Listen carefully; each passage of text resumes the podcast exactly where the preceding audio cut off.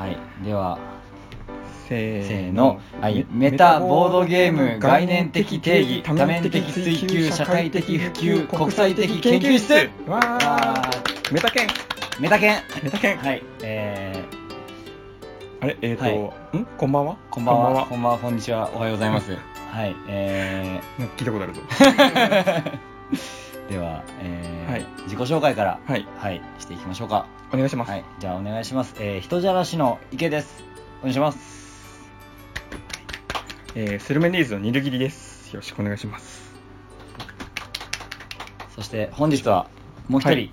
早速スペシャルゲストが、はい、来てもらってますね。来ていただいております。はい、やくこさんどうぞ。こんばんは。ああ、理想の人格ポーカーのやぶこです。よろしくお願いします。よろしくお願いしますはい、とはいいうふわっとした感じで、そうですねはい、始まりましたが、はい、この、あの、放送のはい目的を、ーそうですねはい、はい、なんでわざわざこれ集まってもらったかっていうと、えっ、と、この放送ではメタボードゲーム、メタゲームについて扱おうと思ってるんですよね。はい。メタゲーム。で、そもそもメタゲームっていうのは何なのかっていうことと、メタゲームにどういう可能性があるのかっていうことを、この放送で追求してみたいというふうに思っているんですよね。そうですね。その通りです。はい。はい。じゃあそもそも、はいね、メタゲームとははい何かはい。と。はい。えー、何でしょう？なんでしょう？何でしょう、メタゲーム。はい。それを追求するんですけどでそのメタゲームではこれだみたいなやつを最終的には作りたいんですがなのでみんながあそれはメタゲーだわって納得するような定義がバシッてできたらもうこれ1回目で終わる可能性もあります。はい、1回目で、一回目で終わるかもしれない。そこそこありますはい。でも多分メタゲーってい。う言葉自体がふわっとしてるのでみんながこう一気に同じ概念で納得するってことはない。と思うんですとい。うことでこう初回はこの辺で、えー、と自分とか池ちゃんとかやぷかさんとかにそのメタゲーって何すかって聞い。た後にさらにい。ろんな人にも聞い。てみたい。なと思ってますでいろんな人がそれぞれ違うメタゲーの定義を話しているうちにだんだんメタゲーってあこういう感じかっていうその輪郭が見えてくるんじゃないかなと期待してるっていう感じですよね、そうですね。で、まあ概念に、まあ、名前をつけて、はいしっかりとその定義をしていこうと。そうですねえ名前をつけないと、そもそもみんな認識できない逆に名前をつけるとあそういうものがあるのかっていうふうになる面はやっぱあると思うのであメタボードゲームっていうのがあるんですねみたいな感じ。メタゲームっていうのがあるんですねってなってほしいなと。ゆくゆくはメタゲーって言ったらこれとか、ね。メタゲーって言ったらあああいうゲームだねっていうのがね。あのみんなにはい、なんと伝わるようなイメージとしてあってほしいと、なんかメタゲーって別のカードゲームでは一応用語があるみたいですけどね。あ。メタゲームっていうのがすでに。まあそれはそれとしてまあボードゲームの中での。っていうことですよね。まあ最終的にはね、はい。あのーまあ、我々が、はい。あのーメタゲームっていうのを発信していってあのメタゲーを作ってるようなはい。サークルと、あのーどんどん交流をしていって。そうですね。で、まあ、最終的にははい。飲み会とかね、そうですね。あのみんなでこうやって語らい語らいができる、はい。あの場が作れれば一番いいのかなと、ね。はい、思うので、最終的な目標としてはだから自分は特に自分はそのメタゲーが好きな人で飲み会ができればいいかなと思ってます。あそれがいいですね。ゴールかなと。最終的にはあの居酒屋でゴールと。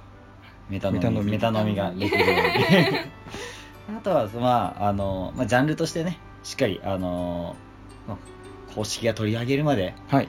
やってもらえるぐらいの、あのまあ、メタゲーあの新しいジャンルにこうメタゲーはここのブースとかいうふうに取り上げられるようになってくればあすごい。いい一番いいいですねいなって思いますよね。そうですね。今メタゲー好きな人ってやっぱ結構少ないですもんね。そうですね。特に作る人の方ではやっぱりどうしてもメタゲーよりもなんかもうなんていうかなんて言えばいいんですかね。メタゲーではないゲームを作る方好む方の方が多いような印象なんでメタゲーを作ってる人とか作りたいと思ってる人に届いたらいいなという感じですよね。そうですね。ででですね。はい、メタゲーとは何ぞやと。そうですね、はい、まだあのうん全然メタゲーについて触れてない状態であの なんとなくあるように喋ってましたけど、はい。メタゲーってないかとも一言も言ってない。まあ一言ももう聞いてる人もはい、はい見てる人もあの、はい。何のこっちゃという、うんはいそれどころ矢部さんも矢部さんも何のこっちゃというような、はい。ポカーンっていう感じだと思いですけど、はい。はい、じゃあメタゲームとは何か。はい、大事なところですね。はい。ですね、えーと、これは、じゃあ、池ちゃんどうでしょうはい。じゃあ、じゃあ自分からですね。あの、メタゲームとは、あのはい。そもそもメタとは何か、はい。あの、まあ、メタ発言とか、うんうん。なんかよく、あの、まあ、テレビとか、うん。あのその枠組みの外から、うん。あのまあ、アプローチするようなはい。もの、えー要は、まあ、メタゲームメタボードゲームというとその枠の外にあるものが、うん。あのボードゲームに関わってくるそれが、えーメタゲームだと、うんうん。えーいうわけなんですけど、まあ、この説明でも何のこっちゃわからないと、えー思いますので要は例を挙げていくと あの、まあ、ボードゲームという中でただサイコロを振ったり駒を動かしたりこれはもうゲームの中のもの、うん。ただあのそれを、えーゲームの外のもの。例えばあの特にメタゲームっていう言葉をあの最初に自分が聞いたのはあのサグイネルさんの、まあ、ゲボードゲームの枠をちょっと飛び越えたところからあの、まあ、ボードゲームにそうやって関わってくるゲームシステムとかあとはそのゲームの内容そのものに、えー関わってくるような、えーまあ、メタ的な要素を含んだゲームをあのメタボードゲームだというふうにあの定義をしていけばいいんじゃないかな、うんうん。まだまだふわっとしてます、はい、すごくふわっとしてるんですけどじゃあメタゲームとは何かっていうのがまだ、まあ、パーティーゲームなのかパーティーゲーム全部メタゲーって言っちゃっていいのかとかあの大喜利みたいなゲームを全部ああのメタゲームって言っていいのかっていうのをこれから決めていければなとあそうでしたね思うので、はいはい。ぼんやり聞いてましたそうなんですよ。はい。なので、あの、まだふわっとしてます。だけど、あの、ボードゲームの枠から、あの、外から来る情報を使ったり、あの、このテーブルだけじゃなくて、いろんなとこ使ったり、あの、あの、なんて言ったらいいのかな。これが難しいですよね。あの、はい現実みたいなあ、おいい言葉を、はい、使っていただいて、出ま拡張現実、その通りで。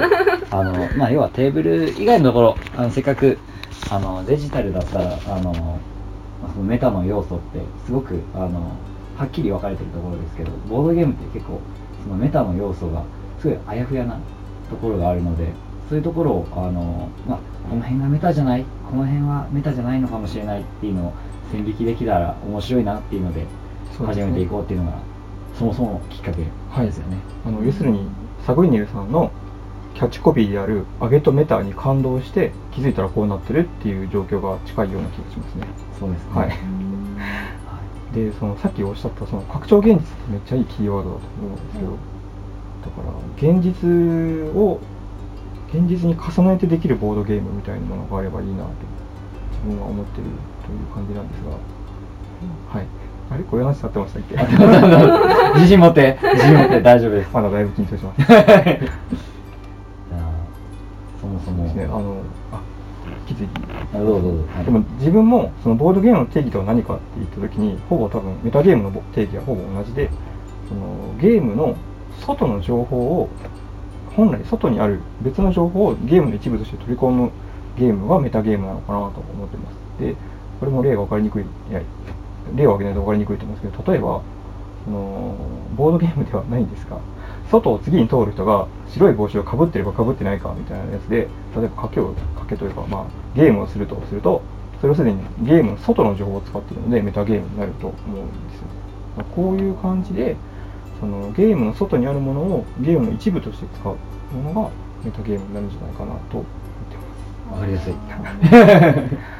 あとそうそうさっき言い忘れてたんですけどなんでメタゲーをじゃあ追求したいのかっていうと自分が作りたいっていうのはもちろんあるんですけどそのこれから先どんどんボードゲーム広がると思うんですよやっぱり。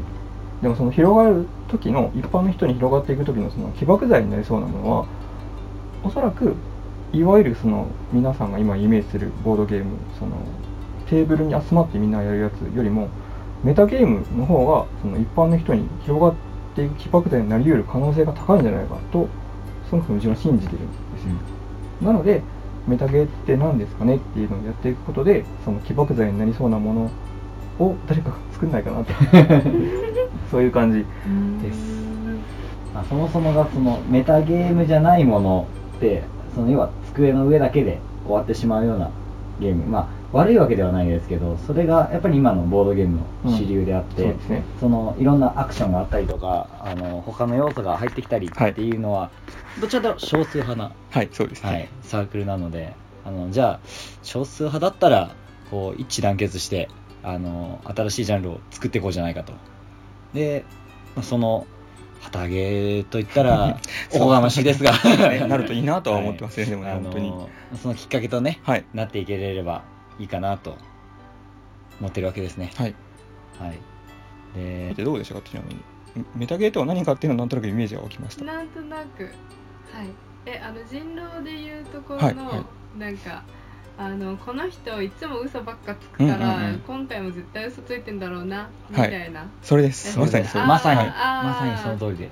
でもあれですよね。普通い普通のボードゲームとか人狼とかだとそういうメタ情報を入れるなって言われません？ですよね。うん。メタ推理はあんまり歓迎されないって自分も聞いたことあって。よく言われます多分それがそそのなんていうのかな？今までの作り方だと多分そうだと思うんですけどそれをだからあえて取り込むようなゲームもあってもいいかなと思うんですよ。うん。それこそカルータとか。うんそういうのがこう爆発力があるんじゃないかなと勝手に思ってるんですがっていう話ですよね。うんうん。なんかそのでもそのあれですよね。テーブルを囲んでるのがいわゆるなんていうか普通の非メタゲームでじゃあテーブルの外に出るのが全部メタゲームかっていうと多分そんなこともないと思うんですよ。確かに。そう思いませんか？なんか例えばそうだな。フォトパーティーとかどうなんですかね？フォトパーティーはあれメタゲーなのかな？あれはメタゲーな気はしますね。うーん。でもテーブルの外の情報を使ってると言えるんですかねあれ。で例えば。フォトパーティーはやったことありますか？フォトパーティーはその写真を撮るんですよ実際に。カメラを使って、そのおなんていうのあれ。自動的にこうシャッター切れるやつを使って。タイマーを使って写真を撮って。はい。でその、まあ、ポーズであったり、うん。足が浮いてるとか、うん。そういうのをあのプラス1点とか、そういうのをあの見ていく、まあなんて言ったらいいのかな。なんていうの？パーティーゲーム。アクション。アクションゲームか。アクションゲーム。そのカードをまず引くんですよカードを引くとそこに今回のお題が書いてあって、うんうん。その写今写真に写った中で一番上に頭がこう頭の端っこ内ももにあった人が1点みたいな。ただし端っこから切れてたら0点みたいな。ああ面白いですね。めっちゃ面白いんですよ。めちゃくちゃ盛り上がるゲームなんですけどあれはメタゲーなのかっていうとほらカメラと自分たちだけだからい。外のものを使ってると言えるのかみたいなならなく そのまあそこの場所にある例えばテーブルを使うとか、うんうん。そういうのはまあメタに入るかもしれない、うん。じゃあそうなんだよ線引きはどこなんでしょうねっていうな。かなり微妙なラインだと思うんですよ。まあ、あとはあのキャプテンリノとか、ああいう、はい。まあ、パズルゲームとかあの、まあ、積み木みたいなああいう乗せて上にどんどん積み上げていくゲームはあれはテーブルより、まあ、外にちょっと出てたりしますけどあれがメタゲーなのかどうなのかっていうのもまた難しいところで。そうですよね。うん。キャプテンリーノはだからそのその場のテーブルがなんかめっちゃこう柔らかかったり不安定だとすると明らかに影響を受けるけどじゃああれメタゲーなのかって言われるとどうなんだそうとそう。外の影響風が吹くかもしれない影響があるっていうのを考えるとメタゲーかもしれないですけどメタゲーじゃないかな。うん。どうなのかそうな微妙なところですよね。メタゲーっていうのは明らかにここからがメタゲーでここからがメタゲーじゃないっていうそれそそもそもあるんですかね？それがなんかない気がしますよね。ララインがあるというよりはそういう要素が80%あるとか、はい。そういう要素があー20%しかない。メタゲードそう20メタゲード20とかメタゲード80とかなんかそういう分け方の方が分けやすいのかもしれない、うん。つまりその例えばそのなんていうのかな？さっきおっしゃったみたいに普通のゲームでもその人がどういう人かっていうのでどういう手を出してるか読みますよね。そうそれももうもうメタ情報って言えなくもないと思うんですよ。うん。だから例えば全然ハゲタカの餌食とかでもうん。メタゲームになりうるような気もすうん。るだからあれが完全に手を読まなきゃいけないゲームは全部そうそうなりですよねますね。そうなるとほとんど全部のゲームがあれじゃあメタゲーじゃんってなってくるのでうん。どこで線引きをするのかというかそのメタゲーと非メタゲーを分けるものは何なのかっていうその割合だけなんですかねやっぱりだから。割合だけなのかもしくは何か明確な定義が我々が思いつかないだけではい。あるかもしれない。しれない、例えばだからルールの中にそのメタゲ情報を使うことを意図しているのがあるかないかっていうのはどうですか？あー確かにそういう意味ではドクロとバラなんかははい。あのメタゲーを推奨しているゲームであの、まあ、ドクロを置くのかバラを置くのか、うん。予想しながらあの人のであのカードをめくっていくゲームですけど、うん。あれこの人違うんじゃないの？って言いながらやってくださいっていうのはもう説明書に書いてあるんですね。なるほど。だからこれはメタ推奨なのかもしれない、うんなのでメタゲー要素としては強いかもしれないですがただやってることはもう完全に机の上でやってることなのでまあその机の外じゃないとメタゲーじゃないっていうふうに言うのであればメタゲーではないですけど、うん。メタ推奨ということであればメタゲーになる。余命が発生するものがメタゲーなんですかね？ということは。どうなんですかね。例えばカタンとかだとコンピューター相手にやっても割と面白いと思うんですけどドクロとバラをじゃあコンピューターでやって面白いかって言われると、ただの確率になってしまそううですね。そうか。えということはだからその人がどういう人なのかを考えてゲーム以外のところから情報を持ってきて考えるのゲームは大体メタゲームって言えるっていうことなんですか？そこをメタゲーに入れるかどうかがなんかすごく難しいところですね。ドクロとバラをメタゲーに入れたいか入れたくないかってことですか？例えば入れたいですか？うーんドクロとバラはどちらかというとメタゲーではないのかなと。そう自分も自分の考えるメタゲーの中にもなんとなく入ってこないような気はする。メタを推奨はしていても、はい。やっていることはあの完全にゲーマーズゲーム。うん。あの本当にテーブルの上であの相手の心理を読み合ってやっていくゲームなのでまあちょっとメタゲーとは違うのかなと、うん。じゃあメタゲーって何でしょう？そうなんですよ。これがまだ 固まってないんですよね。固まってないですね。今はい。喋りながら改めて思いましたけど、喋りながらですけど、はい、だからそのゲームのルールの外にある何らかの情報をゲームの中で使うもの？なのかな？っがメタゲーム。ていうことですか？とかどこからがそうなのかっていうのうがんルールブックに定めた時点でそれがもうゲームの中に入ってしまっているってそうですよね。いうのがうん。一番ややこしいところで。あの自分が作ったゲームで「I'm My Favorite Things」っていうのがあるんですけどあれ作ってる時には割とだから意識的にはメタゲーを多分作ろうと思っ無意識的にですけど思ってたと思うんですよ。あれはメタゲーにでも入るのかな？その例えばあ、まあ、好みがお題があってそれに沿ってお題をそのランキングをつけるっていうゲームですけどカタログさんと結構似てるゲームなんですけどそれもお題を上げた時点でもうゲームの中に取り込まれていると言えなくもないですよね。どう思います？まあ「I My Favorite Things は」その要は人が作ったランキングを自分の手札として使ってそのまあ1位2位3位の方があ1位の方が手札が強くて、うん。っていうふうにどんどんどんどん、まあ、トリックテイキングみたいなちょっと近いですね。ちょっと近いようなはいゲームを人の好みでやって取り手をするみたいな感じですね。ではい。相手の要は好きなものあの食べ物だったらこのカレーが一番好きなんじゃないかなっていうふうに、はいあのカードを切っていく想像しながらやるとまあその想像がメタかもしれないっていうそこがポイントですね、そうですね。そのつまりなんていうのかなさっきの人狼でいうメタ情報はこの人はこういう人だからきっとこういう手を出すだろうって考えてるわけですよね。うん例えばそれでこの人はきっと辛辛いものが好きそうだからうんドリアンよりはカレーが好きだろうみたいなメタ情報を常に推理しながら遊ぶゲームなんですよ。だからメタゲーと言えるのかなと思ったんですけどでも最初にそのお題に沿って書いちゃったらそれがもうゲームの中に入ってるからあれメタゲーじゃないんじゃないのかとも思えてどうどうなんですかね？結構微妙なまあゲームが始まってしまうともうメタ情報っていうのはああそうあまりそうですね。外か変わっらてはこないですよね。外から中にも入ってこないですからねあんまね。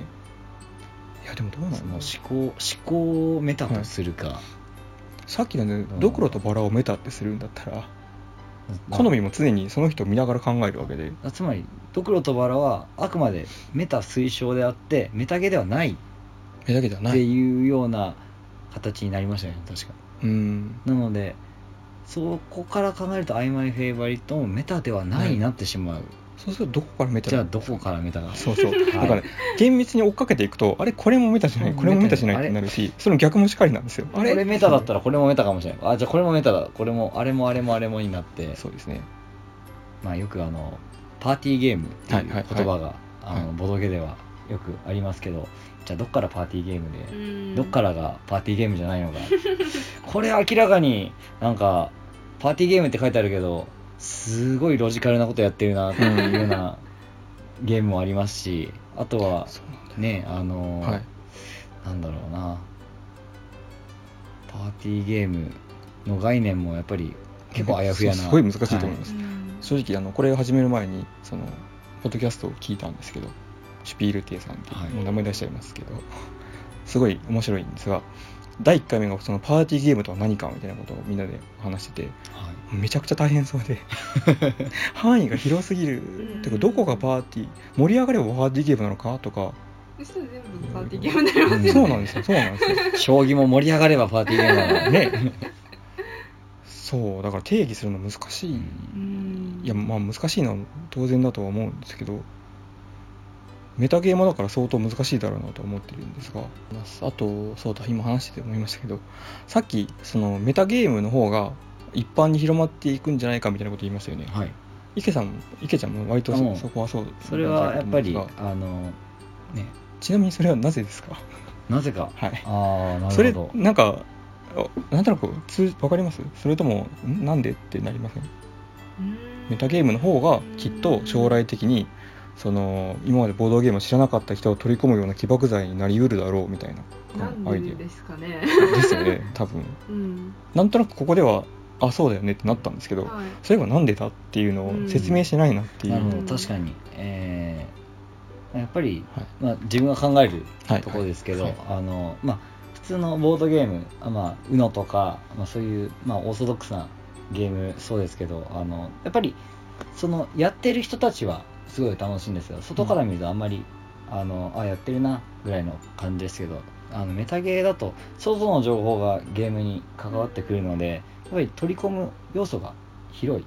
あの要はその見てるだけでも、うんあこれこう今こうなってるんだ、うん俺がこう動いたらちょっと状況変わるんじゃねっていうぐらいの、うん。あのまあそういうメタゲーが果たしてあるのかどうかっていうのはうん。ありますけど、あのまあ、要はそういうゲームの方がはたから見ててすごい面白い。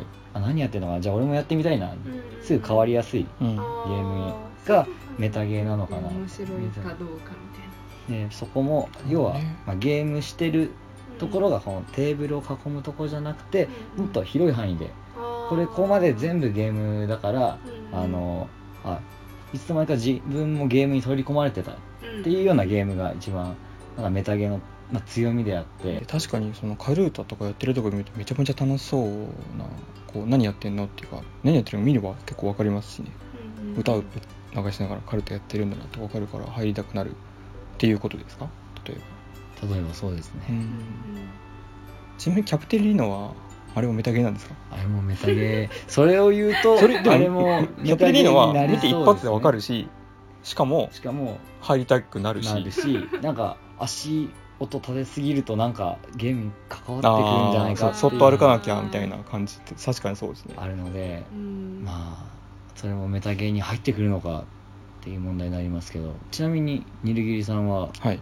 あのまあなんでメタメタゲーがこう広がってくるんじゃないかっていうのは。それねさっき言ってからしばらく考えてたんですけど あれなんでだっけっていう。なんでだっけ？ちょっと考えていいですか？はい。整うまで考えていいですか？なんとなく流れは。なんとなく流れは。こう,、はい。まあこうこうわちゃわちゃしながらですけど、あのまあこんなことやりたいんです、うんはい。だから、まあ、メタゲーがあのボードゲームにどんどん影響がこれから与えていくジャンルになるんじゃないかな。っていうのを話しながら、うんえーそのでもそれを話すような場が今ないので こうねこう喋りが苦手な2人が、はい、やっているわけですけど、あ本当です。か、ったですありがとうございます ちょっと時間くださいになるんじゃないかとまさに今なってますが。えっ、とどうなんですかね？そのえっ、とメタゲームと非メタゲーム。メタゲーム非メタゲームっていうのは基本的にはその入り込んでいく楽しさが主なのかなとなんとなく思ってまして入り込む楽しさっていうのはやっぱり外から見て楽しいよりも方向としてはこうみんなで囲んでその中に集中するそのボードゲームの世界の中に集中する仕組みに基本的になってる根本的になってるんじゃないかと思うんですよ原理的に。でメタゲームっていうのは基本的に視視点が外に向いてる原理的にと思うんです。ってなるとそのなんていうのかなどちらかというとその世界に入り込むゲームっていうのはどんどん掘り下げる楽しみであって基本的には。だから狭く深くなっていくんじゃないかなと思思うんです全体的には。なので視点が外に向きやすいメタボードメタゲームっていうものはそのどんどん分かりやすくあのていうのかな盛り上がるようにみたいな方向に行きやすいんじゃないかなと多分思っている。なので一般の人にこう訴求しやすいようなそういう分かりやすいルール盛り上がるルールみたいなもので構成されたゲームが出やすいんじゃないかなと思っているからではないかと。なるほど。今自分の中を、はい、整理して。えっとこれはどどういうふうに結論を持っていくんどうですかどうしてみましょう？はい。あそうか。だからボードゲームのメタゲーの定メタ義ゲの定義。そう、はい。えっとどうしよう。えっとだから。まあ今日の今日の定義。今日の定義。今日の定義今日のメタゲーはこういうことでん？こういうことじゃないかな？はい、さっきいけちゃんは自分の定義をもう言ってましたよね。はい。まああくまでその、まあ、要はゲームの外にある情報がゲームに関わってくるっていうのがまあメタゲーじゃないかとうん。思いますがいかがなもんでしょ自分はそこのえっ、とあれですねゲームの外の情報をゲームの中で使うという点については100%同意なんですけど個人的にはそれを意識ルールの中で意識しているっていうのを入れたいですね、うああルールの中ではい。意識。あのゲーム外の情報を使うんだっていうのをその意識して入れてるゲなるほど、ームをメタゲーと呼びたい。うんうん、つまりほ他のどんなゲームでもメタ要素はあると思うんですよこの人うん。どのどんなカードを出しているのかなとかどんなカードを取ったのかなみたいなやつはそれとも意識しないゲームがかなりあると思うのでそれをルールであえて言及しているようなゲー要はそのはい。システムの中核にムうんそれが入っているような、はい、デザイナーがそれをちゃんと意識しているようなものをメタゲームと呼びたいなと、なるほ今回の話を通して思いました。どおいいじゃないですか。ありがとうございます。わいわいじゃあ今日のまとめとしてはい。はいえ メタゲームの定義という今回の定義ー、は、はい。えーゲーム外の情報を、えー、とゲームの中で使っていてじなおかつ自分のも入れていいんですか？うんそのゲームデザイナーがそれを意識してること意識してるゲームをメタゲームと呼びたいっはい。ていうことでいいいいいいでしょうか？い。いと思います。ありがとうございます。あありがとうございます。えっ、とじゃあこんな感じではい。これエンディングどうするんですか？エンディングどうしよう。全然考えなかったですね。エエンデンディンングソンソングとかグとか。ここで歌う歌いますとんだめちゃぶり歌を。やりながら終わるあなるそれいいっすね。ハルータハルータハルータもっとここで出てこない。が出てこない。ハルータはやったことがない。ちょそういうことがない。っと。次回までにエンディングを考えておきましょうか。考えておきましょうじゃあえ終わります？これ。終わりますか。はい。じゃあ、えーではお付き合いありえーがとうございました。はいありがとうございました。はい。わ